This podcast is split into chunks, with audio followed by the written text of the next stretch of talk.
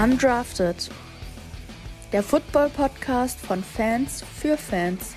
Mit Finn, Tim und Tom.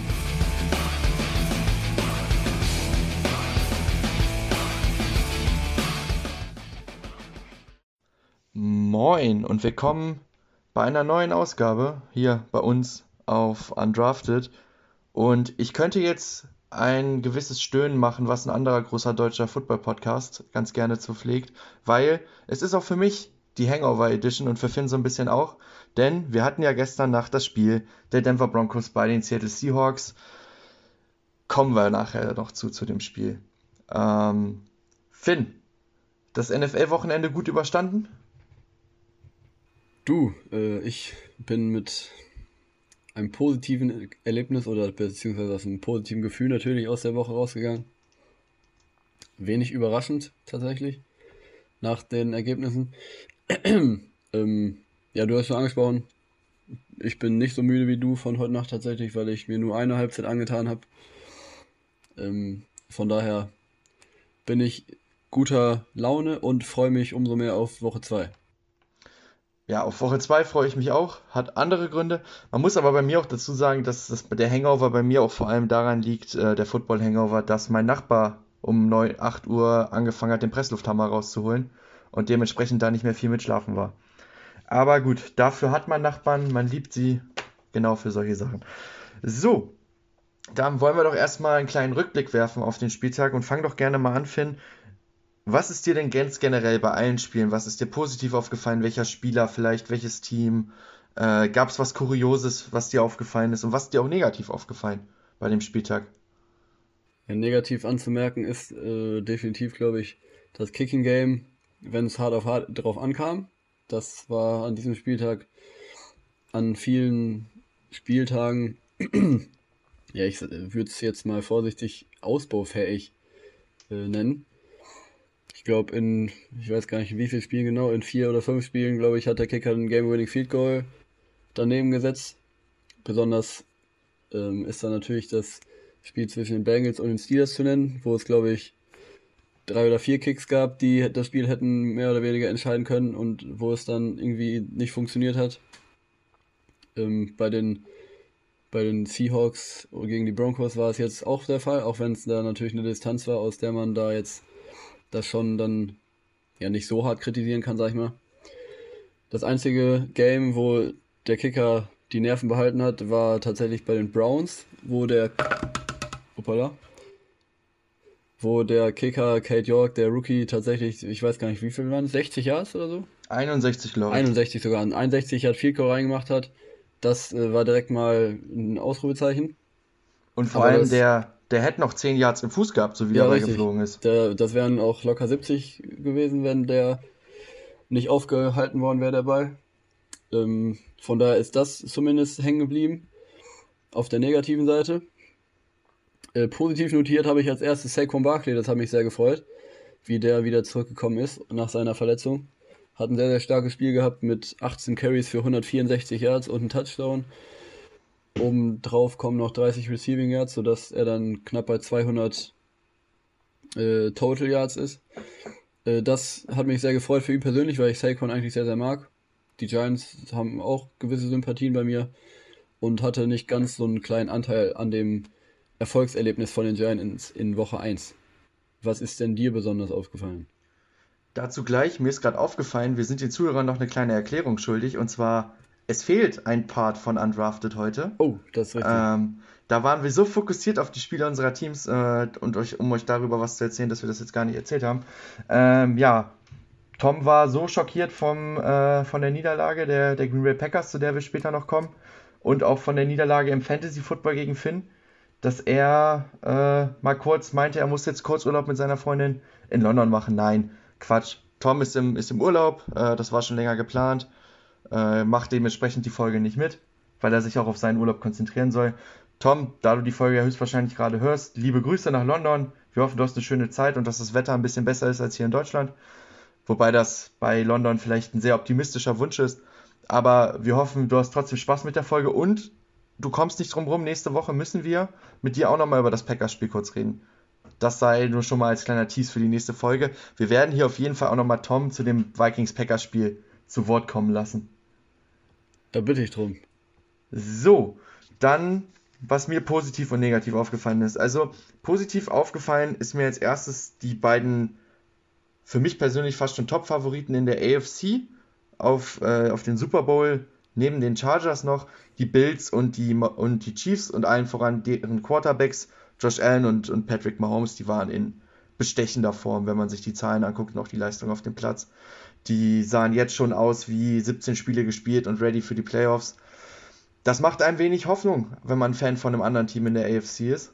Äh, und vor allem in der AFC West, weil mir auch die Chargers Defense sehr positiv aufgefallen ist. Wir hatten ja nun viel drüber gesprochen und ähm, im Vorfeld, dass die sehr gut sein könnte. Und man muss auf jeden Fall sagen, nach, nach dem Spieltag erstmal stand jetzt, sie ist auf jeden Fall auch sehr gut. Ähm, was habe ich noch stehen? Ich habe Jahan Dotson mir positiv notiert, der Receiver der Commanders, der Rookie Receiver. Äh, der Pick auch nicht unumstritten gewesen damals in der ersten Runde, aber zwei Touchdowns gefangen gegen die Jacksonville Jaguars. Bisher der Pick sich auf jeden Fall gelohnt. Ähm, ich habe noch, dass Brian Dable die Eier auf den Tisch gelegt hat und äh, statt das, den PAT zu nehmen und auszugleichen, direkt für zwei gegangen ist.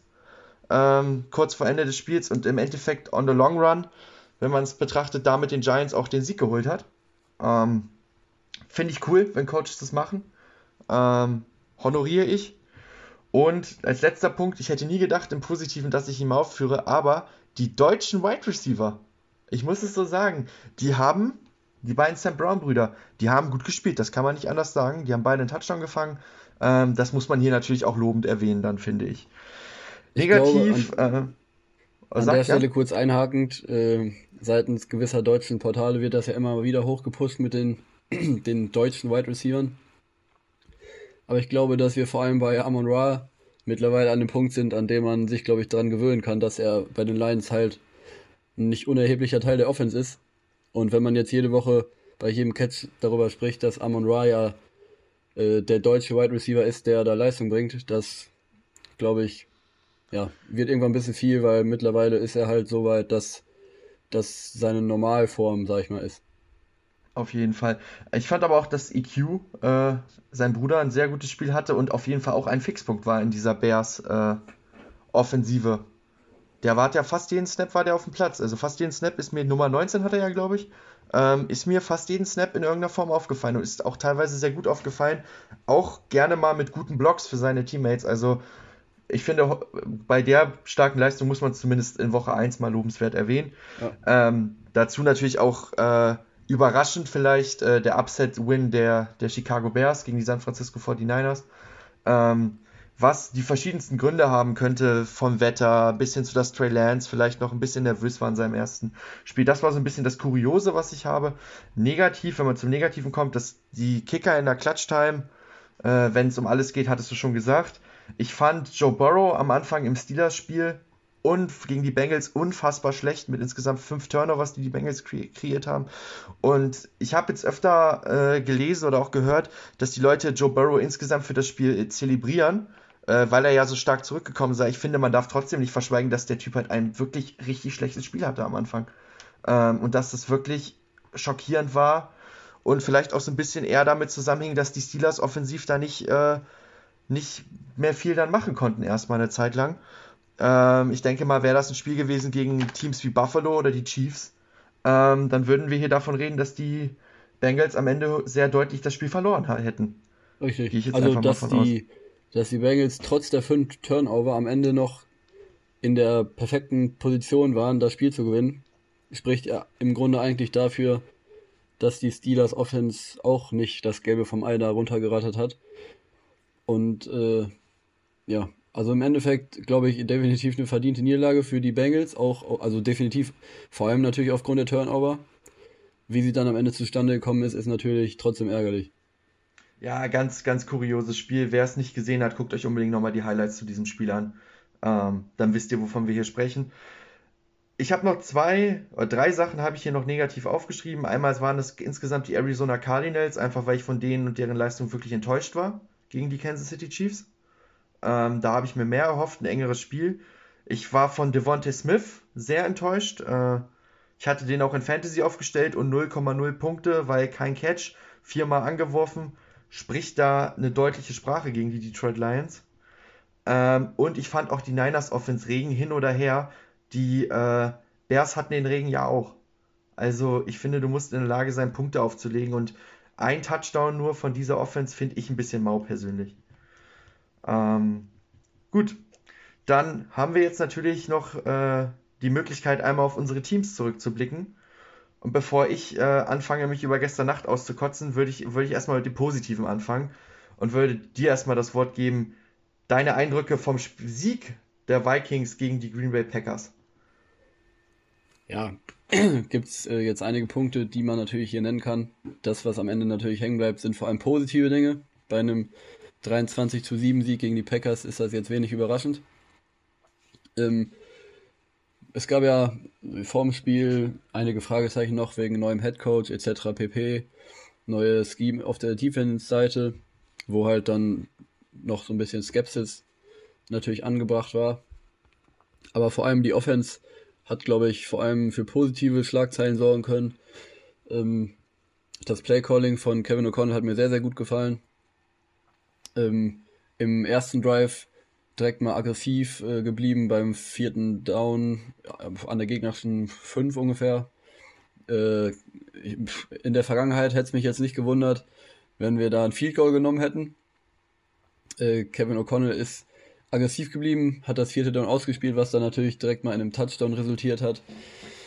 Äh, die Offense generell sehr, sehr gut. Ähm, da muss man natürlich einfach an Justin Jefferson nennen, der natürlich, äh, ja, wie soll ich sagen, äh, ausgesehen hat wie der kommende Offensive Player of the Year. ähm, hatte 184 hat Yards, 184 Yards, zwei Touchdowns. Äh, völlig absurde Leistung. Da muss man natürlich aber auch äh, dann jetzt Kevin O'Connell Credits geben, weil ist jetzt nicht so, dass Jefferson so viele, ähm, ja, 1 gegen 1 gegen die gegnerischen Cornerbacks oder so hatte. Er wurde nämlich sehr, sehr viel und sehr, sehr gut freigeschemt äh, durch das Play Calling. Ähm, ist sehr, sehr viel in Motion gewesen. Ist, das heißt, dass er halt vor dem Snap sich viel bewegt hat, ist viel rumgelaufen, um eben Mismatches zu kreieren. Das hat eben Kevin O'Connell sehr, sehr gut hinbekommen sodass Jefferson auch oftmals dann gegen die gegnerischen Linebacker oder so aufgestellt war, wo dann natürlich er die deutlichen Vorteile hat. Ähm, hatte auch zwei, drei dicke Catches, wo niemand um ihn herum war, weil einfach äh, die Defense da, weiß ich auch nicht, was die da gemacht haben. Ähm, Ed Ingram, der Rookie Guard, hatte positive und negative Sachen. Im Passblock sah er sehr, sehr schlecht aus, wurde von Kenny Clark ein, zwei Mal richtig hart vernascht aber sah dafür im Run-Blocking umso besser aus. Hatte auch eine sehr, sehr gute PFF-Grade, was das Run-Blocking angeht. Ähm, sodass ich, glaube ich, auf der offensiven Seite erstmal nur sehr, sehr viele positive Aspekte finden kann. Da ist natürlich auch noch Verbesserungsbedarf, aber das, äh, glaube ich, da muss man denen auch dann noch ein bisschen Zeit geben, weil Adam Thielen, der hat sicherlich noch mehr im Tank. Äh, KJ Osborne hat noch mehr im Tank. Äh, Irv Smith als Tight End hat noch mehr im Tank. Ähm, das Running Game allerdings sah auch sehr, sehr gut aus. Ich habe es gerade angesprochen. Auch so in der, in der Medienwelt wurde halt sehr, sehr viel über, über Jefferson gesprochen, auch völlig zu Recht natürlich. Aber man darf halt nicht das Running Game und Dalvin Cook vergessen, der auch ein sehr, sehr gutes Spiel hatte mit 90 Yards, 4,5 per Carry äh, und dazu noch 18 Receiving Yards, also auch über 100, was Total angeht. Ähm, aber da kommen wir auch gleich nochmal zu, wenn es dann um die Vikings und die Eagles geht, die am kommenden Montag aufeinandertreffen. Äh, defensiv, ja, sah es auch im Grunde genommen eigentlich ganz gut aus. Hat man ja auch ein neues Scheme. Muss man natürlich aber auch ehrlich sein, dass die Vikings da ein, zwei Mal auch ein bisschen Glück hatten. Ähm, allen voran natürlich direkt das erste Play der Packers, wo Aaron Rodgers direkt mal ein langes Brot auf Christian Watson wirft, der, wenn er den Pass denn fängt, einen schönen 75er Touchdown erzielt, hat den Ball gedroppt, wie gesagt, sodass da Aaron Rodgers äh, direkt mal ein Gesicht gezeigt hat, was äh, im Endeffekt Bände gesprochen hat, hat Christian Watson, ich glaube, auch kein einziges Mal danach mehr getargetet. Ähm, aber ja, die D-Line sah sehr, sehr stark aus. Eric Hendricks sah wieder sehr, sehr stark aus, hatte auch ein sehr, sehr gutes Pass-Breakup bei Fourth Down in der zweiten Halbzeit. Ähm, ja, äh, Darius Smith, Daniel Hunter, gerade angesprochen, die äh, viel, sehr, sehr vielversprechend. Ich glaube, da kann man sehr, sehr viel erwarten in der Saison. Und ich glaube, dass die Defense generell sehr, sehr gut aussah. Wie schon angesprochen, auch ein, zwei Mal Glück gehabt, aber ähm, dafür, dass es das neue Scheme war und für das erste Spiel gegen die Packers, die natürlich mit Aaron Rodgers den zweifachen MVP auf der Quarterback-Position haben, glaube ich, kann man da sehr, sehr zufrieden mit sein fürs Erste. Schatz, ich bin neu verliebt. Was?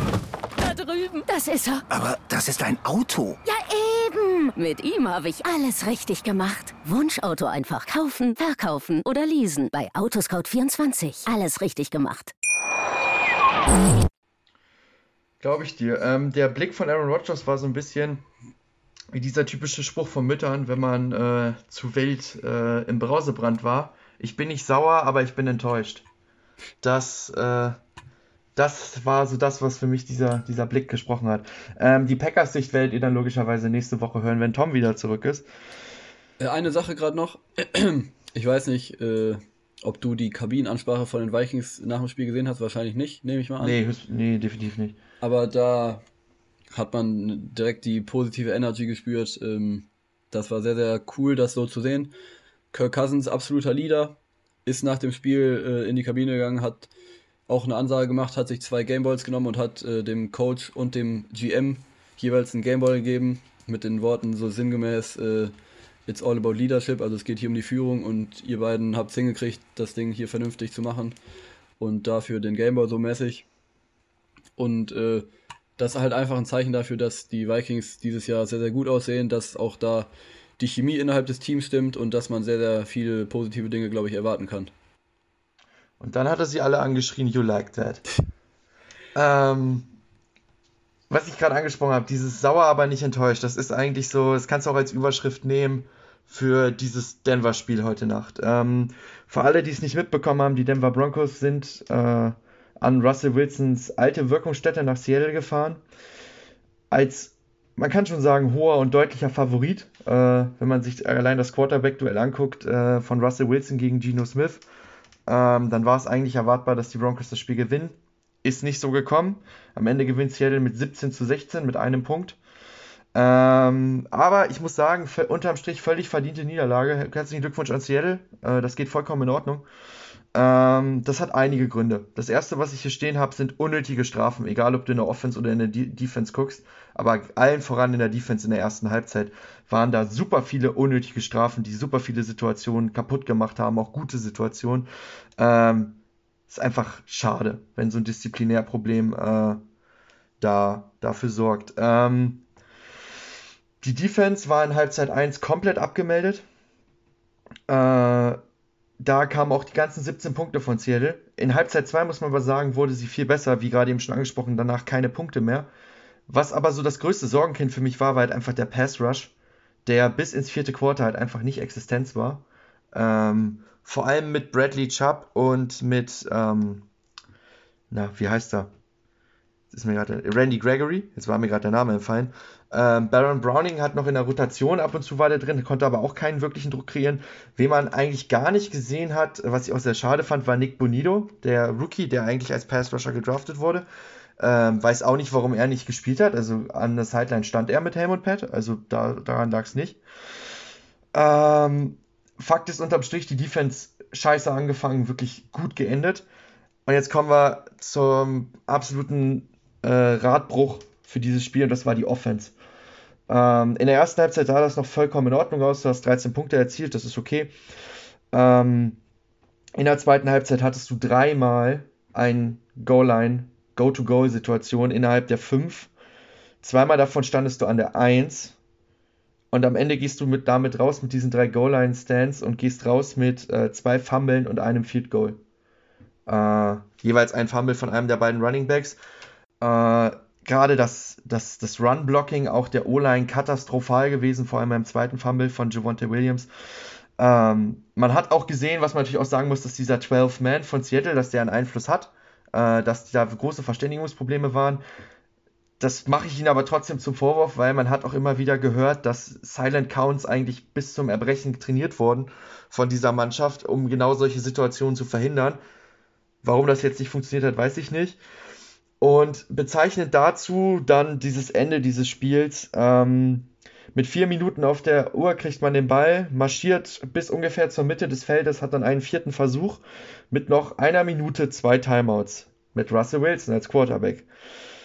Und was, was macht man? Man lässt 50 Sekunden davon runter von laufen auf paar 10 Sekunden und versucht ein 64 Yard Field Goal. Wo ich mir denke, genau für solche Situationen 40 Yard Linie, Vierter und 5, zwei Timeouts und äh, Field Goal gewinnt dir das Spiel, hast du doch Russell Wilson geholt. Oder sehe ich da was falsch? Nö.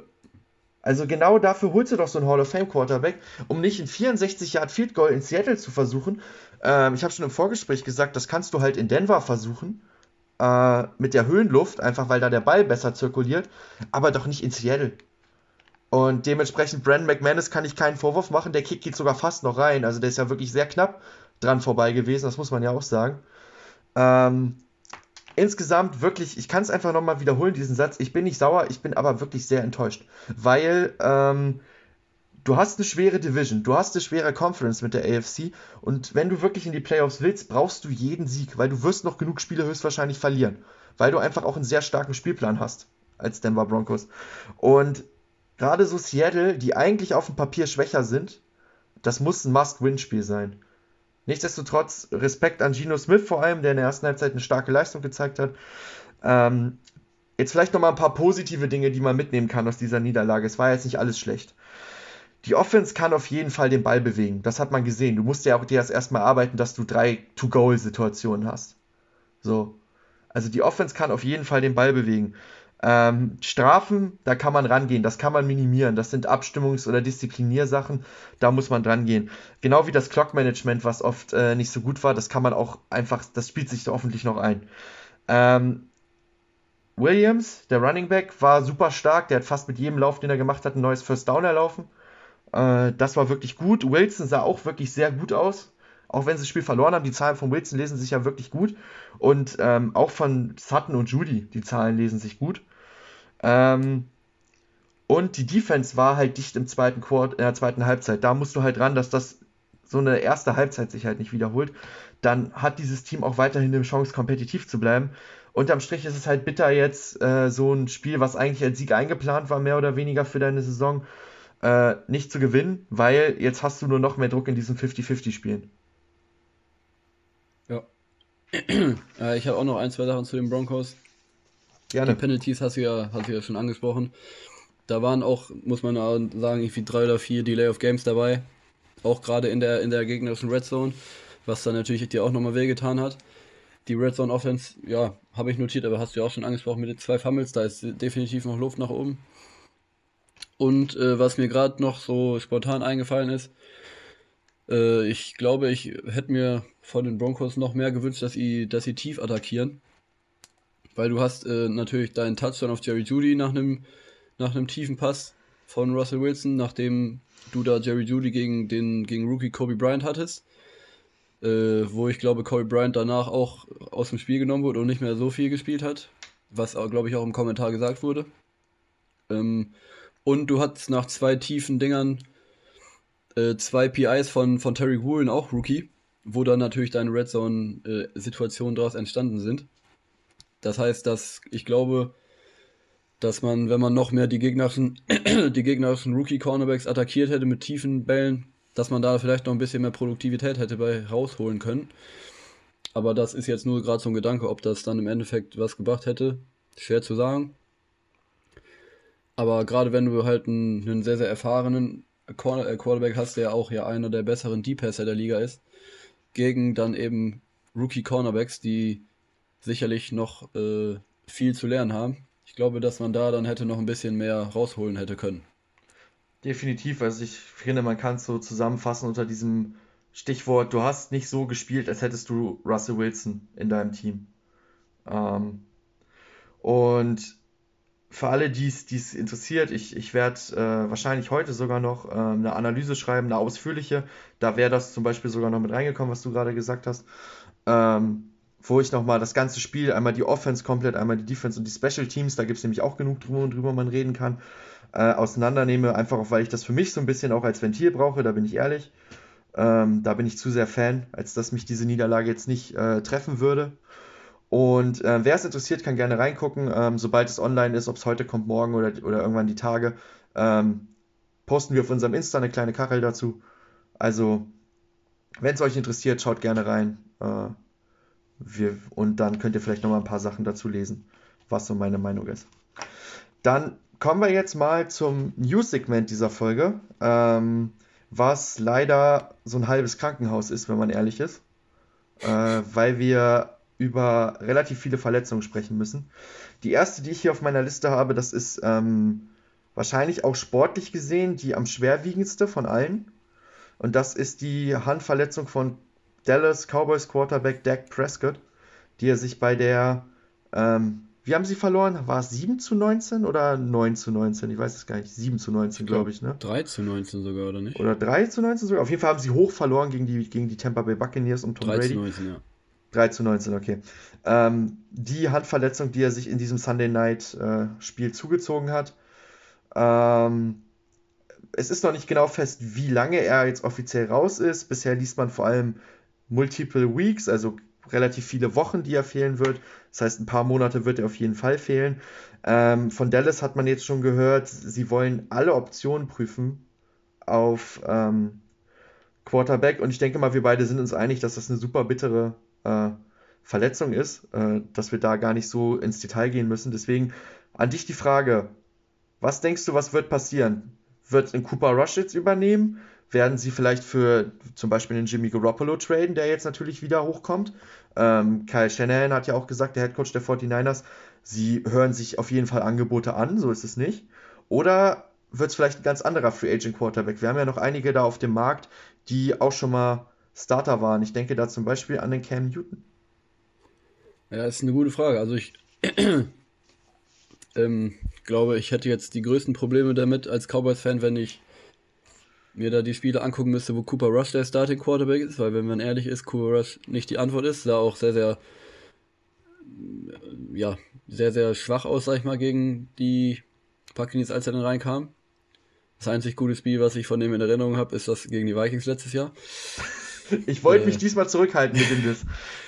Wobei da er auch nicht zwingend gut aussah, sondern die Vikings haben ihn gut aussehen lassen. Ähm, aber ja, also die Verletzung tut definitiv weh. Die Cowboys Offense sah ja generell schon so nicht so gut aus, selbst mit Deck und selbst, also mit, ohne, äh, mit ohne, man kennt's. Ohne Deck glaube ich, dass die Offense auf jeden Fall noch mehr Probleme haben wird im Verlauf der Saison. Von daher würde ich, glaube ich, auch äh, den Markt sondieren. Ähm, Jimmy Garoppolo ist da natürlich ein Name, den man definitiv im Auge behalten muss. Äh, je nachdem, was man für ihn eben bezahlen müsste. Ich kann mir vorstellen, dass der relativ günstig sein sollte. Vielleicht ein Viertrunden-Pick oder so. Fünftrunden-Pick. So um den D vielleicht. Wenn überhaupt. Äh, die Frage ist dann natürlich, ob Jimmy Garoppolo Bock auf die Cowboys hat. Der hat ja immer noch eine No-Trade-Klausel, sodass er selber entscheiden kann. Wenn ich sehe, wie die Cowboys-Fans dann tatsächlich auch wieder mit äh, Dak Prescott verfahren sind, nachdem der sich verletzt hat, würde ich mir das an seiner Stelle zweimal überlegen, ob ich nach Dallas gehen wollen würde. Ähm, ja, für die Zuhörer vielleicht, äh, die es nicht mitbekommen haben, als Dak äh, rausgegangen ist, verletzungsbedingt, wurde ein Pfeif- und Bu-Konzert laut und er wurde mit äh, Papier und anderen Sachen abgeworfen. Ähm, zeigt mal wieder, äh, was für Menschen da teilweise in äh, Texas und Dallas unterwegs sind. Da können auch ganz nette Menschen unterwegs sein, auf jeden Fall. Aber da sind halt auch viele mit denen ich jetzt vielleicht nicht mein Bier teilen würde, sagen wir es so. Ähm, ich finde sogar, dass Jimmy G eigentlich äh, eine Win-Win-Win-Situation ist, wenn er den Bock auf Dallas hat. Du hast es richtig gesagt, weil ähm, Jimmy G kann starten. Äh, er ist nicht teuer, sowohl als, als vom Preis her, was sein Gehalt kostet durch den Paycut, als auch ähm, von, äh, von dem Trade Value wird er wahrscheinlich nicht teuer sein. Äh, du kriegst sofort einen Quarterback, der, der sich als NFL-Starter erwiesen hat, der zweimal sein Team in ein Championship-Game geführt hat, einmal sogar in den Super Bowl. Ähm, und deswegen für Dallas vielleicht sogar die beste Option, um sportlich weiter kompetitiv zu bleiben. Und aus San Francisco-Sicht, äh, du bist die Diskussion los, weil Trey Lance, haben wir jetzt schon gesagt am Anfang der Folge, war jetzt nicht unbedingt überzeugend gegen die Chicago Bears äh, am Wochenende. Und wenn das jetzt die nächsten Spiele so weitergeht, dass der nicht überzeugt, wird es ganz schnell so weit sein, dass äh, die Leute anfangen zu sagen, ja, aber warum spielt denn da nicht Jimmy Garoppolo? Mit dem hat es ja funktioniert. Und wenn der nicht mehr da ist, hast du diese Diskussion nicht. Dann ist Trey Lance dein klarer Starter und dann kannst du dem Jungen das Vertrauen geben. Und ich glaube, dass es auch dem Jungen beim Selbstvertrauen dann nochmal einen Boost gibt. Ich weiß jetzt nicht, wie es um sein Selbstvertrauen bestellt ist, aber das könnte ich mir zumindest vorstellen. Ja, Schatz, ich bin neu verliebt. Was? Da drüben. Das ist er. Aber das ist ein Auto. Ja, eben. Mit ihm habe ich alles richtig gemacht. Wunschauto einfach kaufen, verkaufen oder leasen. Bei Autoscout24. Alles richtig gemacht. Die nächste Verletzung, die erst gedacht wurde, dass sie Season Ending sein könnte, jetzt wohl äh, mehrere Wochen, ein paar Monate äh, betreffen wird, ist die von Pass Rusher TJ Watt, äh, dem Bruder von JJ Watt, von den Pittsburgh Steelers, der sich beim letzten oder vorletzten Play in der regulären Spielzeit ähm, im Spiel gegen die Bengals den, am Brustmuskel verletzt hat. Und die erste Angst, die im Raum stand, war, dass er sich den vielleicht äh, gerissen hätte. Und dann wäre das äh, Season Ending. War das nicht sogar bei den Vikings? Hattest du mir das nicht erzählt mit Daniel Hunter letztes Jahr? ja. Ja, genau, der war dann ja auch Season Ending raus. Ähm, aktuell ist es wohl so, es kam heute Nacht die, die News, dass es wohl nur, nur in Anführungsstrichen mehrere Wochen sind. Trotzdem sportlich gesehen für den Pass Rush des Steelers, der unfassbar gut aussah, muss man ja auch mal lobend sagen an diesem Wochenende.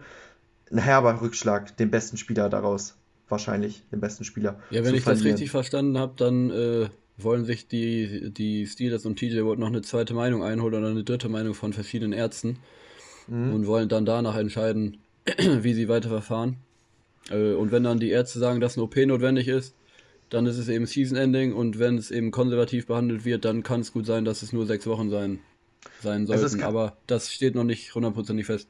Also es kann auch sein, dass wenn ihr das jetzt hört, wir, wir nehmen wieder am Dienstag auf, äh, um 12 Uhr, ähm, wenn ihr das am Mittwoch hört oder auch später, dass es dann schon feststeht. Das muss man auch dazu sagen. Ähm, genau.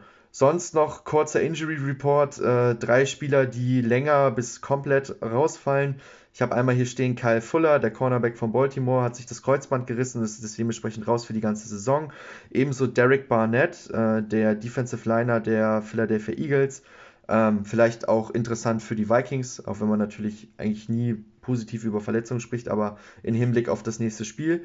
Und Elijah Mitchell, der Running Back der ähm, 49ers hat ein MCL-Sprain. Ich bin jetzt leider medizinisch nicht so bewandt. Finn, weißt du, was ein MCL-Sprain ist? Irgendwas im Knie auf jeden Fall, glaube ich. Auf jeden Fall eine Knieverletzung, eine Bänderverletzung höchstwahrscheinlich. Ähm, und ist zwei Monate auf jeden Fall raus. Also auch hier für das Laufspiel der, der 49ers kann man schon sagen, herber Verlust. So. Dann haben wir noch zwei O-Liner, die einen fetten Payday hatten. Das war einmal der New Orleans Center Eric McCoy und der Guard der Indianapolis Colts Quentin Nelson. Ähm, und Finn, du hast doch bestimmt da wieder ein paar Zahlen für mich. So sieht's aus. Ja, Quentin Nelson, der Guard von den Colts, bekommt einen neuen äh, Vierjahresvertrag über äh, 60 äh, über 80 Millionen wovon 60 Millionen garantiert sind. Äh, und das ist auch ein neuer Rekordvertrag für, für die Guards. Ähm, der, der alte Ver Rekordvertrag, der wurde von Joe Tooney gehalten, äh, von den Chiefs, der letztes Jahr unterschrieben wurde. Und der Vertrag, der ging über oder geht über fünf Jahre 80 Millionen. Und das zeigt schon, was das jetzt für ein riesiger Sprung ist, wenn, wenn Quentin Nelson einen Vierjahresvertrag über 80 Millionen unterschreibt. Aber ich glaube, dass Quentin Nelson auch vielleicht der beste Guard der Liga ist. Von daher glaube ich, dass er den auf jeden Fall auch gerechtfertigt hat. Wird natürlich für kommende Guard-Generationen, die einen neuen Vertrag unterschreiben, äh, auch dann ein Anhaltspunkt sein. Ich glaube nicht, dass jetzt groß viele Guards an diese Summe herankommen, weil, wie gesagt, Quentin Nelson ist der beste Guard wahrscheinlich. Ähm, aber definitiv eine Hausnummer. Und äh, Eric McCoy, wollen wir direkt mit dem weitermachen? Gerne. Äh, hat ein, der Center von den, von den Saints, hat einen Fünfjahresvertrag unterschrieben über 63,75 Millionen, wovon 40 Millionen garantiert sind. Das macht dann ein Jahresgehalt durchschnittlich von knapp 13 Millionen, glaube ich, irgendwie 12,75. Ähm, ja, ist, glaube ich, auch in Ordnung. Ähm, ist jetzt schon, ich weiß gar nicht, wo der sich da ein, einrankt im Vergleich mit anderen Centern, wenn ich ehrlich bin. Aber ich glaube, dass das auf jeden Fall auch ein Vertrag ist, der sowohl für ihn als auch für die Saints in Ordnung geht. Wobei bei den Saints man natürlich dann wieder gucken muss, wie die den Cap umstrukturieren nach der Saison. Aber das ist ein, ist ein leidiges und altbekanntes Thema, was dann in der kommenden Offseason wieder angegriffen wird. Die Saints können irgendwann halt einfach da wirklich Seminare geben, wie man das macht für alle anderen NFL-Teams. Ja. Äh, wie die seit Jahren das managen. Ähm, ich finde, ganz generell kann man sagen, es ist immer schön, wenn O-Liner einen fetten Payday kriegen, weil O-Liner eine unfassbar wichtige Position sind. Ohne sie geht offensiv halt gar nichts. Ähm, dein Laufspiel kannst du ohne eine O-Line nicht aufziehen. Dein Quarterback ist nicht, wenn der nicht vernünftig geschützt ist, kannst du auch kein Passspiel aufziehen. Ähm, aber sie fliegen halt oft unter dem Radar in der Wahrnehmung der Menschen. Man guckt dann so auf die Playmaker, auf den Quarterback, die Receiver, den Running Back, aber nicht auf die dicken Jungs, die sich dann jeden Spielzug da ins Zeug legen. Und von daher finde ich es immer schön, wenn äh, das auch honoriert wird, vor allem jetzt zum Beispiel mit dem Quentin Nelson-Vertrag. Und beide auch wirklich verdient, beides sehr gute Spieler auf ihren Positionen, das muss man auch mal so sagen. Gut, dann kommen wir zur Vorschau für Woche 2. Und ihr kennt das Spielchen jetzt, wenn ihr letzte Woche zugehört habt. Wir haben erst fünf Top-Spiele, von denen drei Spiele logischerweise die Spiele unserer drei Teams sind. Wir haben jetzt auch die Packers mit reingenommen, ähm, auch wenn Tom jetzt heute leider nicht mit, mitmachen kann. Ähm, und dann tippen wir noch den Rest des Spieltags auch noch für unser Tippspiel. Und das erste Spiel, was ich hier habe, ist gleich das Thursday Night Spiel. Also schon in, wenn ihr das hört, äh, einem Tag geht es schon direkt weiter in der Nacht von Donnerstag auf Freitag, 2 Uhr 20 unserer Zeit. Äh, empfangen die Kansas City Chiefs die Los Angeles Chargers äh, zu einem Showdown in der AFC West. Und was sind denn für dich, Finn, die Schlüsselduelle? Worauf bist du gespannt? Äh, was könnte wichtig werden in dem Spiel? Ich glaube, das A und O ist wieder das Aufeinandertreffen von der Chiefs Offense gegen die, gegen die Chargers Defense, weil die Chiefs mal wieder gezeigt haben gegen die Cardinals, welches Potenzial in ihrer Offense steckt. 44 Punkte haben sie gescored. Patrick Mahomes sah aus wie Patrick Mahomes in seiner Prime und er ist immer noch in seiner Prime. Äh, von daher glaube ich, dass das auf jeden Fall ein interessantes Matchup wird, besonders dann in dem Fall die, die, die O-Line der, der Chiefs gegen die D-Line der Chargers, die auch sehr, sehr gut ausgesehen hat in, in Woche 1 gegen die Raiders. Ich glaube, Khalil Mack hatte 3 Sacks, Joey Bosa hatte 1,5 Sacks, die Run-Defense, die war sehr, sehr stark. Ich glaube, dass da das Running-Game von den Raiders auch sehr, sehr wenig zu, zu, zu Geltung gekommen ist.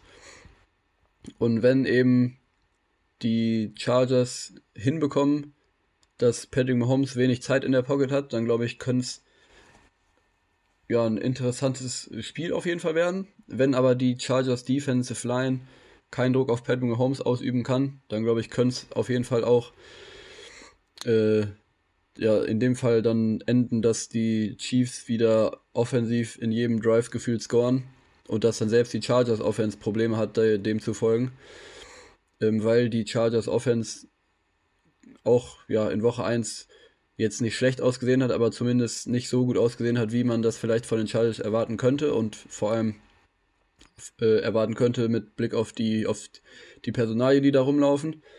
Ich glaube, dass da, das hat äh, der Kollege Adrian Franke auch wieder neulich getweetet, dass die Offense äh, sehr, sehr langweilig aussieht und dass da eigentlich viel, viel mehr gehen müsste mit dem, mit dem Personal, mit Justin Herbert, der ein, einer der besseren äh, Pässe einer Liga ist. Äh, von daher glaube ich, dass, dass das wichtigste Matchup in diesem Fall ist die Chiefs Offensive Line gegen die Chargers Defensive Line. Ja, also ich habe auch äh, Chargers Defense gegen Chiefs Offense als Schlüsselduell, einfach weil Kansas City wieder mal gezeigt hat mit 44 Punkten, wie viel die scoren können und wie konstant die scoren können. Und da wird es ich denke, da ist die einzige Möglichkeit für die Chargers, dieses Spiel zu gewinnen, wird, dass du, dass das auf ein Shootout hinausläuft, ähm, ja. wo du viele Punkte machst und wo du dann, wo deine Defense dann diesen einen Stop mehr machen muss am Ende. Das könnte ich mir sehr gut vorstellen. Ähm, ich bin trotzdem auch gespannt auf das Duell Mahomes gegen Herbert, weil das könnte ein Duell werden, was die NFL und auch die AFC West äh, im Kleinen sowie die NFL im Großen, so rum ist es besser formuliert, äh, prägen könnte über die nächsten Jahre. Ähm, zu einer Rivalität heranwachsen könnte. Wenn natürlich, du hast es richtig gesagt, die Chargers langsam mal anfangen, ihren Quarterback und die Waffen, die sie haben, vernünftig zu nutzen. Ist vielleicht auch so ein bisschen der Fluch, wenn du einen defensive-minded Headcoach hast, ähm, dass deine Offense da ein bisschen eintönig ist, aber man muss es ja noch ein bisschen drastischer formulieren. Die haben äh, im, ab Mitte des dritten Quarters haben die keine Punkte gegen die Raiders mehr gemacht und hätten die äh, keine starke Defense gehabt, hätten die dieses Spiel vielleicht sogar noch verloren. Das muss man mal so, so, so ehrlich sagen, nachdem sie eigentlich sehr komfortabel und deutlich geführt hatten zur Pause. Und das auch, und, obwohl, obwohl Derek Carr nicht gut ausgesehen hat mit drei Interceptions. Ja, das, das ist, geht ja mit einher, dass die ja. Defense gut gespielt hat und dass Derek Carr dadurch halt schlecht war. Ähm, und da muss auf jeden Fall dran gearbeitet werden, dass man da sich ein bisschen was traut, das ist richtig gesagt. Sonst noch zwei Sachen bei den Chiefs, auf die ich gespannt bin, äh, einfach aus Interesse. Das ist einmal das, das Tandem aus Clyde Edwards-Hilaire und, und Pacheco, die, die beiden Running Backs, äh, wieder die Aufteilung sein wird. Weil ich fand, dass Pacheco ungewöhnlich viel ab äh, der zweiten Halbzeit an Snaps bekommen hat. Zu sehen, was man erwartet hätte. Und Hilaire dann fast gar keine Rolle gespielt hat. Ich weiß jetzt nicht, ob es da irgendeine Verletzung gab ähm, oder was da war. Äh, da bin ich einfach gespannt, wie sich das äh, entwickelt auch aus Eigeninteresse, weil ich Clyde Edwards Hilaire in meinem Fantasy-Team habe ähm, und natürlich dann in, daran interessiert bin, dass der mehr Snaps und damit auch vielleicht mehr Plays macht. Ähm, und der letzte Punkt sind die drei Rookies in der Chiefs Defense, was ja ungewöhnlich eigentlich ist, dass drei Rookies direkt starten müssen, ähm, die aber alle ihre Rolle wirklich sehr gut gemacht haben gegen die Cardinals und ich bin einfach gespannt, ob sie das jetzt wiederholen können. Gegen eine auf dem Papier ähnlich starke, wenn nicht sogar bessere Offensive. Ähm, dann sag du doch gerne mal, was du tippst. Dann sage ich den Tipp, den Tom uns geschickt hat, weil Tom hat uns seine ganzen Tipps geschickt, dass wir sie hier auch nennen können. Und dann sage ich noch meinen Tipp. Ja, ich freue, also ich hoffe, dass es ein sehr, aus, also ein sehr, sehr spannendes und ausgeglichenes Spiel wird, was lange offen ist. Ähm, wenn dem so ist, dann räume ich den Chargers definitiv Chancen ein, dass sie das Spiel gewinnen können. Aber ich glaube, aus Woche 1 muss man mitnehmen, dass die Chiefs Offense unfassbar gut aussieht, dass Patrick Mahomes unfassbar gut aussieht und dass mein Tipp hier in dem Fall dann auch mit den Chiefs geht. Das sagt Tom auch und das sage ich auch. Und vielleicht noch ein letzter Gedanke: Man muss auch sagen, dass äh, bisher das Fehlen von Tyreek Hill durch den Trade jetzt noch nicht so ins Gewicht gefallen ist bei den Chiefs mit 44 ja. Punkten. Das muss man halt einfach auch nochmal festhalten, zumindest. Ja, Travis Kelsey hat wieder ein sehr, sehr gutes Spiel gehabt mit über 100 Yards, einen Touchdown. Juju hatte, glaube ich, 80 so um den Dreh. Also da ist ja jetzt auch nicht so, dass, dass die Chiefs irgendwie jetzt durch den Verlust von Tyreek Hill ein schlechtes Wide Receiver Korb haben. Das ist ja gar nicht so.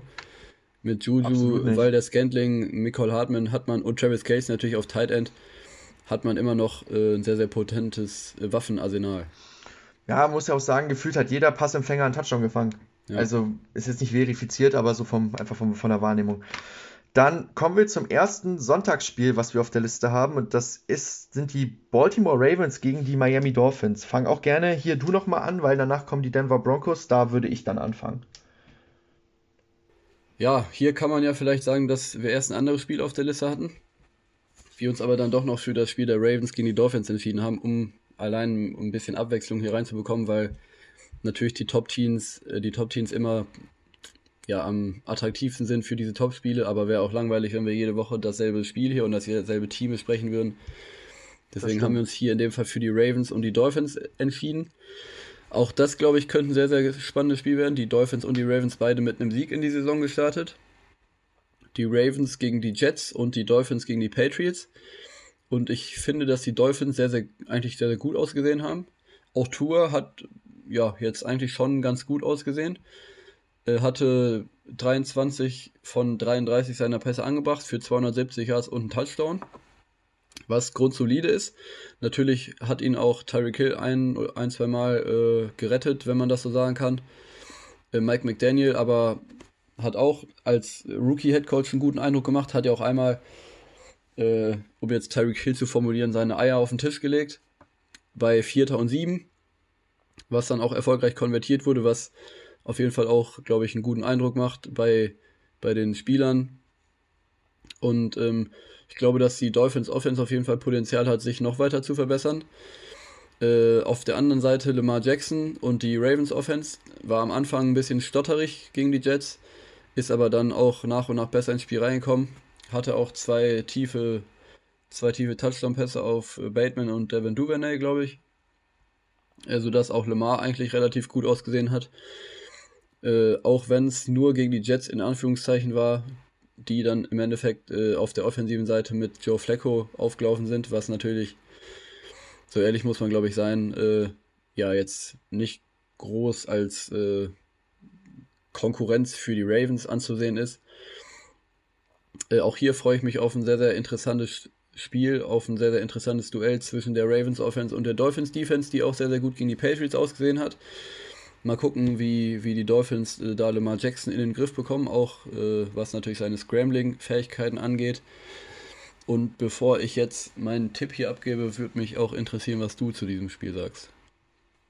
Ja, also ich habe als erstes hier stehen, es ist äh, die erste Härteprüfung für Lamar und Co. Hast du ja auch schon gesagt, dass die Jets da jetzt nicht unbedingt die, die starke Konkurrenz waren mit Joe Flacco. Ähm, ich bin gespannt, ob die Miami Offense wieder phasenweise so stark spielen kann oder ob sie es konstant machen können. Ich fand die gegen die Patriots in der ersten Halbzeit wirklich sehr stark. Danach haben die ganz schön nachgelassen. Ähm, mussten aber auch nicht wirklich noch viel machen. Äh, also hier kann man auch mit diesem gutes Pferd springt nur so hoch, wie es muss Manier gehen. Ähm, dass äh, die, ähm, die, die Patriots haben ja auch dann wirklich kaum noch eigentlich keine Punkte mehr gescored, oder nicht, wenn ich es richtig im Kopf habe. Ähm, und von daher, da bin ich gespannt, weil in dem Spiel werden sie es konstant machen müssen. Da können sie sich, glaube ich, nicht eine Halbzeit fast ohne Punkte erlauben.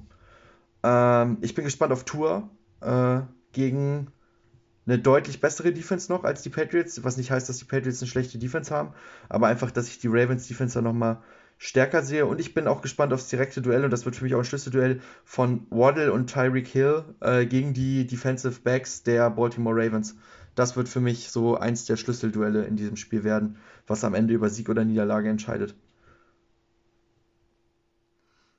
Dann gerne wieder dein Tipp. Ja, ich habe jetzt eben schon versucht, den Tipp noch ein bisschen nach hinten zu schieben. Ähm, ja, hm. Ich glaube, ich gehe mal Risiko und nehme die Dolphins. Das ist lustig, weil genau das habe ich auch gemacht. Ich hab, bin auch auf Miami gegangen, weil ich habe ja gerade von diesem Schlüsselduell gesprochen zwischen Waddle, Hill und den Cornerbacks und Safeties. Und ich für meinen Teil glaube, dass Waddle und Hill das gewinnen werden. Deswegen glaube ich, äh, an die Dolphins. Und Tom tut es nicht. Der tippt auf die Ravens. Aber natürlich auch eine vertretbare Entscheidung. Schatz, ich bin neu verliebt. Was? Da drüben. Das ist er. Aber das ist ein Auto. Ja, eben. Mit ihm habe ich alles richtig gemacht. Wunschauto einfach kaufen, verkaufen oder leasen. Bei Autoscout24. Alles richtig gemacht. So, dann fange ich jetzt mal an, weil jetzt kommen wir zum ersten Spiel unserer Teams und das ist das Spiel der Denver Broncos gegen die Houston Texans. Ähm, was jetzt sich, was jetzt gut und schlecht gelaufen ist, habe ich ja schon lange und breit jetzt getreten bei den Broncos beim ersten Spiel. Fakt ist, dieses Spiel ist, auch wenn man auf den Spielplan guckt und die harten Aufgaben, die danach eigentlich nur noch kommen, erstmal ein Must, Must, Must-Win-Game. Ähm, die, du bist wieder klarer Favorit, das musst du auf jeden Fall gewinnen zu Hause. Ähm, die O-Line muss sich im Run-Blocking verbessern, äh, die Red Zone Offense muss besser werden, die Defensive muss konstant zeigen und man muss einen Pass Rush installieren. Und wenn man das alles schafft, dann sollte man eigentlich auch dieses Spiel für sich entscheiden können und dann hoffentlich auch eindeutig und entspannt für sich entscheiden können. Das ist das, was ich mir wünschen würde. Also wenn das jetzt schon wieder so laufen würde wie bei dem Seattle-Spiel, dann wäre ich schon echt enttäuscht. Und dann könnte man langsam ganz, ganz vorsichtig schon anfangen, da ein paar Sachen oder ein paar Funktionäre und Spieler zu hinterfragen, wenn ich ehrlich bin. Bist fertig? Jo, ich bin fähig. Ja, also du hast es angesprochen, ist ein Must-Win-Game, vor allem jetzt natürlich nach der Niederlage gegen die Seahawks. Die Texans, äh, muss man aber auch hier nochmal sagen, haben äh, gegen die Colts überrascht, haben dort ein, das erste Unentschieden der Saison, yay, äh, direkt in Woche 1, haben sich dort ein Unentschieden gegen die Colts ergattert, was auch vor, vor dem Spiel, glaube ich, keiner erwartet hat. Ähm, Derek Stingley ist mir hier direkt als Rookie mal positiv aufgefallen, der ein paar gute Plays hatte. Ähm, aber ja, ich glaube, dass du hier das Elementare gesagt hast. Ich glaube, im Endeffekt zählt es für die Broncos jetzt nur das Spiel zu gewinnen. Und ich glaube aber auch, dass sie das hinbekommen tatsächlich. Ja, also denke mal, können wir hier festhalten, wir tippen wahrscheinlich alle drei auf die Denver Broncos, oder? Ja, wenn Tom das ja. auch getan hat, dann ja. Tom tippt auch auf die Broncos, ich tippe logischerweise auf die Broncos und du auch. Dann, ich würde jetzt einfach nochmal anfangen, weil du dann ja. wahrscheinlich dann abschließend mit den Vikings anfängst. Kommen wir zu Bears gegen oder Packers gegen Bears in Lambeau. Das Sunday Night Spiel bei den Amerikanern. Ich habe jetzt hier erstmal stehen, Still Own You? Fragezeichen. Ähm, als kleine Anspielung auf Aaron Rodgers Ausruf beim letzten Aufeinandertreffen mit den Bears in Chicago. Ähm, eine Anspielung von ihm einfach darauf, äh, dass er eine sehr, sehr gute Bilanz vorzuweisen hat gegen die Chicago Bears. Ähm, und die Spiele sozusagen in seiner Hand hat. Ich bin gespannt, ob die Packers Wide Receiver und die O-Line einen Sprung machen können, weil das war nichts gegen die Vikings, wenn man ehrlich ist. Ähm, äh, ich bin sonst, bei den Packers habe ich sonst wenig Fragezeichen. Ähm, ich geh, für mich sind sie auch der klare Favorit in diesem Spiel. Äh, ich bin bei den Bears gespannt, ob man sehen wird, ob dieser Sieg gegen die 49ers, ob das wirklich so eine Mischung aus Zufall, äh, dass die 49ers sich selber schlagen und dem Wetter war. Ähm, anhand der Leistung der Bears, finde ich, wird man das gut absehen können. Ähm, ich bin auf Justin Fields gespannt, der eigentlich ein wirklich gutes Spiel hatte gegen die äh, San Francisco 49ers, ob er das wiederholen kann. Und äh, aus deutscher Sicht ist natürlich Sam Brown interessant, ähm, der eine gute Leistung im ersten Spiel gezeigt hat und auch ein Fixpunkt war in der Offense. Wir hatten es ja vorhin. Ähm, und ob das so bleibt oder ob das so fortgesetzt werden kann, da bin ich auch gespannt drauf bei diesem Spiel. Ja, also Justin Fields hatte vor allem eine sehr, sehr gute zweite Halbzeit. Seine erste war tatsächlich gar nicht so gut. Da hatte er irgendwie ein Passer-Rating von 2, irgendwas. Aber in der zweiten oh. Halbzeit dann von 140 Schlag mich tot, wo er auch seine beiden Touchdown-Pässe dann äh, geworfen hat. Ähm, die Bears Defense sah eigentlich ganz gut aus.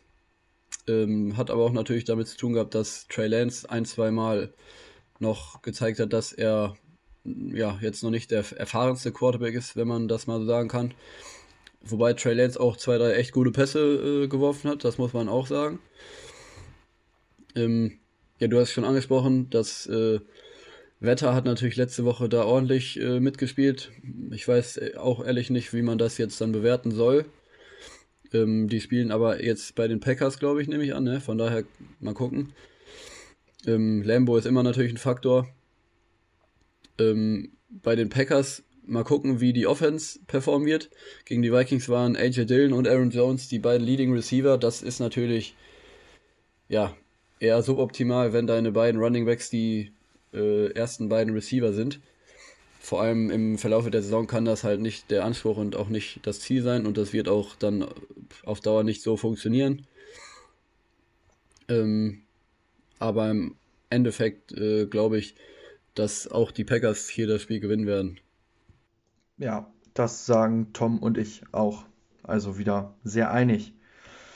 Ob das so einig weitergeht, das sehen wir jetzt beim nächsten Spiel und das ist das eins der zwei Monday Nights. Das muss man dazu sagen, wir haben ein Monday Night Football Special mit zwei Monday Night Spielen, die sich auch überschneiden werden. Äh, ich glaube, die Bills und die Titans fangen halb eins unserer Zeit an, wenn ich es richtig im Kopf habe, und die Vikings und die Eagles ziehen um halb zwei nach.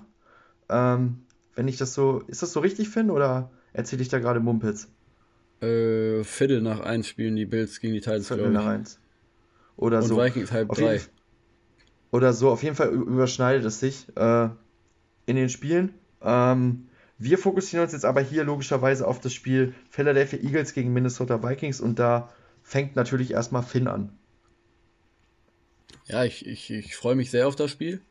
Kann man, glaube ich, ganz offen und ehrlich zugeben. Wäre auch verwunderlich, wenn nicht nach der vergangenen äh, Sonntagsperformance.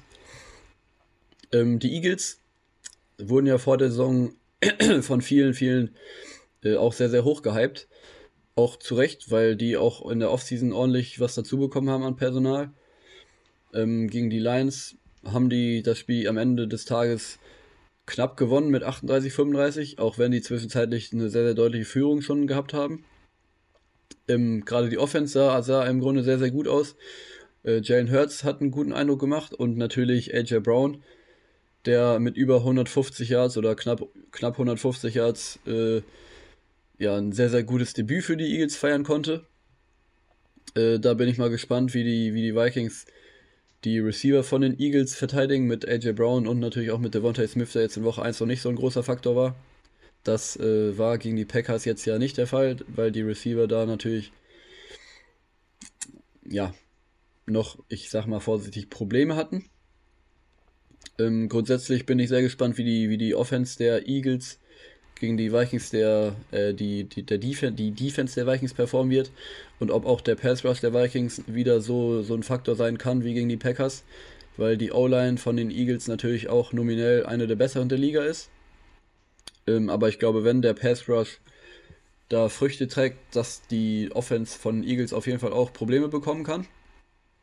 Ähm, auf der anderen Seite bin ich natürlich sehr, sehr gespannt, wie die Vikings es wieder hinbekommen werden, Justin Jefferson hier äh, einzubinden, weil mit Darius Slay und mit äh, James Bradbury haben die Eagles natürlich zwei sehr, sehr gute Cornerbacks. Wobei äh, Darius Slay, glaube ich, gar nicht mehr Darius Slay genannt werden will, wer fast mir gerade so einfällt. Darius, äh, I'm sorry. Äh, er wird das auf jeden Fall hören, Finn. da gehe ich fair von aus. Ähm, und ich bin gespannt, wie das Running Game der Vikings hier gegen die Eagles funktioniert, weil die Eagles in Woche 1 äh, sehr, sehr viele Probleme gegen das Running Game der, der Lions hatten, gegen, gegen die Andre Swift keine Lösung gefunden haben, was dann natürlich auch da drin resultiert hat, dass die Andre Swift für 144 Yards und einen Touchdown gelaufen ist, was mich persönlich auch aus Fantasy-Sicht sehr, sehr gefreut hat. Ähm, bin mal gespannt, ob Jordan Davis, der Rookie, hier ein paar mehr Snaps sehen wird, weil das wurde von Seiten der Eagles-Fangemeinde äh, kritisch angemerkt, dass wenn Jordan Davis gespielt hat, äh, die, die Lions nur 2,9 Yards per Carry zugelassen haben und wenn Jordan Davis nicht gespielt hat, eben 10 Yards per Carry. Und Jordan Davis hat eben nicht so viel gespielt, sodass dann in, in den größten Teilen die, die, die Lions eben im Rushing Game sehr, sehr viel anrichten konnten. Von daher bin ich gespannt, wie Delvin Cook hier durchschießen wird durch die Defensive Line. Ähm, und ja, sehr, sehr gespannt, wie die Vikings jetzt Woche 2 angehen nachdem Woche 1 ja schon ein Erfolg gewesen ist. Und ich glaube, dass es ein sehr, sehr gutes Game werden kann. Und wenn die Vikings das Spiel gewinnen sollten, wäre es auf jeden Fall ein dickes Statement nochmal in die Richtung, dass auf jeden Fall was geht in dieser Saison. Und äh, ja, ich setze natürlich äh, auf die Vikings, weil die Euphorie, die Welle, die muss man jetzt weiterreiten.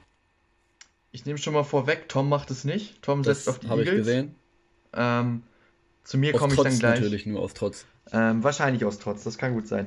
Ähm, ja, du hast vieles schon gesagt, was ich hier auch stehen habe. Ich bin gespannt, ob AJ Brown seine starke Leistung wiederholen kann. Ähm, ich bin gespannt, wie Jalen Hurts mit dem Pass Rush der Vikings umgehen wird. Äh, weil Jalen Hurts ja ein Quarterback ist, der mit Pass Rush eigentlich durch seine Mobilität sehr gut umgehen kann. Äh, ich würde auf jeden Fall meinen Hut ins Feuer werfen, dass der um einiges mehr Mobilität hat als Aaron Rodgers. Ähm, ich bin gespannt, ob die Justin Jefferson Kirk Cousins Connection auch in Woche 2 äh, zu einem Schlüssel in diesem Spiel führen wird. Äh, du hast ja die Möglichkeiten genannt, warum es nicht so sein könnte. Ich hoffe, dass der Warren Smith eine bessere Partie spielen wird. Äh, aufstellen werde ich ihn aber höchstwahrscheinlich im Fantasy nach dem letzten Spiel nicht. Dann würde ich das nicht hoffen, dass der eine gute Leistung hat. Ja, für ihn vielleicht, aus, aus, aus seiner Sicht. Ich Nächste bin gespannt, wie die, wie die Barnett-Verletzung sich auf, auf die äh, Defense der, der Eagles auswirkt, ob man das spürt, ähm, weil das ja auch ein sehr erfahrener Veteran war. Und wie du auch richtig gesagt hast, ich bin gespannt, ob, ob die Vikings ähnlich starkes Laufspiel gegen die Eagles aufziehen können wie die Lions, äh, weil die Andre Swift da wirklich durchgegangen ist wie ein heißes Messer durch Butter. Das muss man auch wirklich einfach so sagen. Alles in allem muss ich sagen, dass ich mich aktuell vom Hype, der um die Vikings ein bisschen habe anstecken lassen. Ähm, ich fand das Spiel gegen die Packers wirklich sehr gut. Finn fängt jetzt schon an zu grinsen. Ähm, und deswegen tippe ich auch auf die Minnesota Vikings in diesem Spiel. Yes. Nachdem ich letzte Woche gegen die Vikings getippt habe, gehe ich diese Woche mal mit den Vikings und schau mal, was passiert. Und tippen ist ein gutes Stichwort. Äh, wir gehen jetzt nämlich noch äh, die Spiele durch. Ich lese vor, du sagst deinen Tipp, ich sag, was Tom und ich haben. Und das machen wir jetzt einfach so für die restlichen Spiele einfach durch, ohne große Erklärung. Giants, Panthers. Giants. Giants. Dann gehst du gegen mich und Tom, weil Tom und ich, und es ist erstaunlich, dass Tom das gemacht hat, äh, tippen beide auf die Panthers. Giants ähm, haben mir gut gefallen in Woche 1. Das haben sie in der Tat, aber mir haben auch die Panthers sehr gut gefallen mit Baker Mayfield. Ähm, Jaguars, Colts. Colts. Colts, das haben auch Tom und ich so. Ähm, Browns gegen Jets. Browns. Jo, das geht d'accord mit uns beiden. Lions gegen Commanders. Ich gehe mit den Lions. Dann gehen du und Tom hier Hand in Hand. Ich gehe tatsächlich mit den Washington Commanders in der Hoffnung, dass Jahan Dotson, den ich auch in einer anderen Liga in Fantasy habe, ein gutes Spiel machen wird. Ähm, Saints gegen Buccaneers. Ja, äh, Buccaneers. Jo, das haben wir alle drei. Ähm, Steelers gegen Patriots. Steelers. Steelers, dann gehst du hier wieder mit Tom d'accord. Ich tippe tatsächlich auf die Patriots. Ähm, 49ers gegen Seattle Seahawks. Äh, ja, hu, das ist interessant. 49ers zu Hause. Ich glaube, ich gehe mit den 49ers. Das machen wir tatsächlich alle. Äh, was mir gerade einfällt, wie steht es eigentlich um Mac Jones, der ja auch irgendwie äh, angeschlagen gewesen ist? Ich habe gehört, dass er eine Rückenverletzung hat. Ich weiß aber noch nicht, äh, also mein letzter Stand war, dass noch nicht fest ist, ob er jetzt länger raus ist oder nicht. Weil wenn der natürlich äh, länger raus ist, dann äh, gehe ich umso mehr mit den Steelers. Aber selbst mit Mac Jones gehe ich mit den Steelers. Mhm. Ich belief ein bisschen in New England aktuell. Ähm, Rams gegen Falcons. Rams. Jo, das haben wir auch alle drei. Das war auch relativ erwartbar. Aber schon irgendwie schade, dass Tom nicht wieder auf die Falcons tippt. Ja. Ähm, Dallas gegen Bengals. Bengals. Jo, das haben wir auch alle, wahrscheinlich auch alle mit dem Gedanken, dass egal wer Quarterback spielt, er vielleicht nicht das auffangen kann erstmal. Ähm, Raiders gegen Cardinals. Das ist auch sehr, sehr spannend. Für beide wäre die zweite Niederlage direkt mal ein äh, Schlag ins Gesicht. Aber ich gehe mit den Cardinals. Ich gehe auch mit den Cardinals, aber natürlich auch so ein bisschen aus Eigeninteresse, weil es für die Broncos deutlich besser wäre, wenn sie ihr selber ihr Spiel gegen Houston gewinnen würden und die Raiders 0 und 2 gehen würden. Ähm, Tom tippt tatsächlich auf Las Vegas. Und das letzte Spiel des Abends, wir haben schon leicht angekündigt, dass es dieses Spiel gibt. Buffalo Bills gegen Tennessee Titans. Ja, die Bills sahen unfassbar gut aus in Woche 1, von daher gehe ich hier auch wieder mit den Bills. Und da sind wir uns auch einig. Ich werd, lese noch einmal die kompletten Tipps vor. Ähm, zur Vollständigkeit und zur besseren Übersichtlichkeit. Chiefs gegen Chargers sagen wir alle drei Kansas City Chiefs. Ähm, Ravens gegen Dolphins gehen Finn und ich mit den Dolphins, Tom mit den Ravens. Ähm, Broncos gegen Texans, alle mit den Broncos. Das gleiche bei Packers gegen Bears, alle mit den Packers. Eagles gegen Vikings gehen Finn und ich mit den Vikings. Tom tippt auf die Eagles. Giants gegen Panthers, Tom und ich tippen auf Carolina, Finn auf die Giants. Äh, Jaguars gegen Coles, alle drei auf die Coles. Ähm, Browns gegen Jets, alle drei auf Cleveland. Lions gegen Commanders, tippe nur ich auf die Commanders, ihr zwei auf Detroit. Ähm, bei Bucks gegen Saints sind wir uns dann wieder einig, tippen alle drei auf die Commanders. Steelers gegen Patriots, ich tippe auf New England, ihr zwei auf, auf Pittsburgh. 49ers gegen Seahawks, alle drei auf San Francisco, das gleiche bei Rams gegen Falcons und bei Bengals gegen, gegen die Cowboys, jeweils alle auf LA und auf Cincinnati. Ähm, Raiders gegen Cardinals äh, ähm, tippen wir zwei. Jetzt war ich gerade verunsichert, weil mein Handy hier gerade verwirrt, weil mein Handy hier gerade Google angesprungen ist. Ähm, tippen wir, Finn und ich auf Arizona, Tom auf Las Vegas und Buffalo sind wir uns wieder alle drei einig, tippen wir alle auf die Buffalo Bills.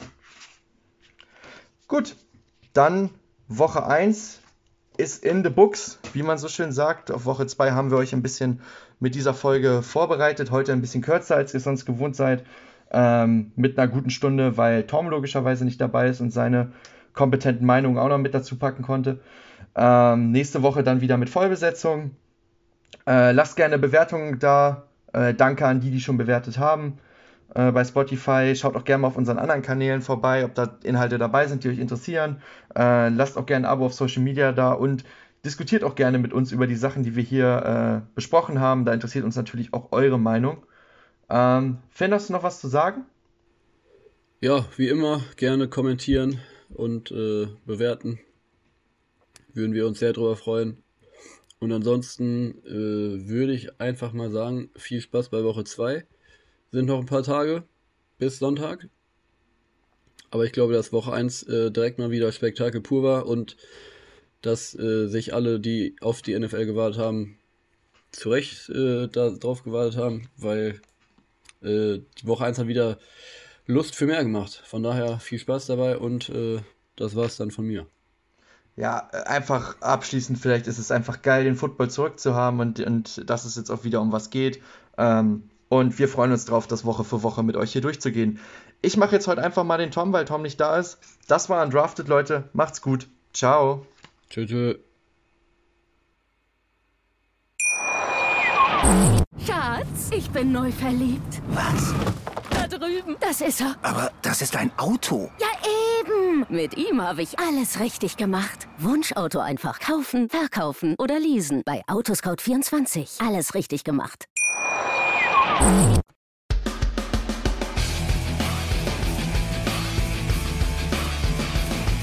Undrafted. Der Football-Podcast von Fans für Fans. Mit Finn, Tim und Tom.